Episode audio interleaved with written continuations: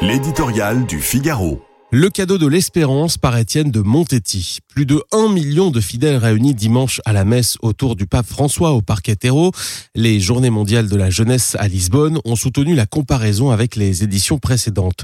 Quelques 40 ans après leur création, l'intuition de Jean-Paul II de faire de ces rassemblements internationaux un bain de jouvence pour l'église fonctionne toujours.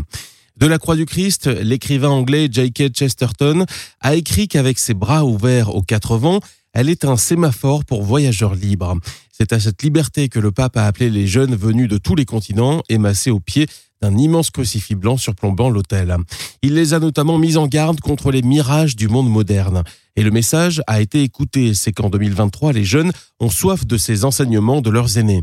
Grandis dans un monde qui a largement renoncé à cette mission, ils ont écouté les catéchèses de leurs éducateurs et du premier d'entre eux, le pape François, 86 ans, qu'ils ont reçu avec affection et bonne humeur. Celui-ci leur a fait part de ses inquiétudes sur l'état du monde.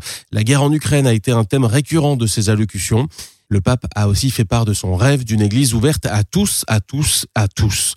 En retour, l'ardeur juvénile de l'assistance lui a rendu, sinon ses jambes, du moins son sourire et sa faconde.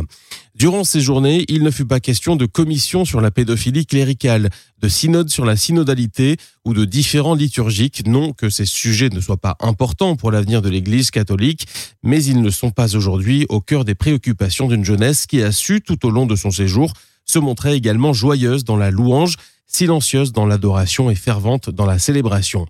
Les pèlerins sont repartis, ils ont fait à l'Église, au Portugal et certainement aussi au monde un cadeau inestimable, celui de l'espérance dont ils sont porteurs par leur foi et leur enthousiasme missionnaire.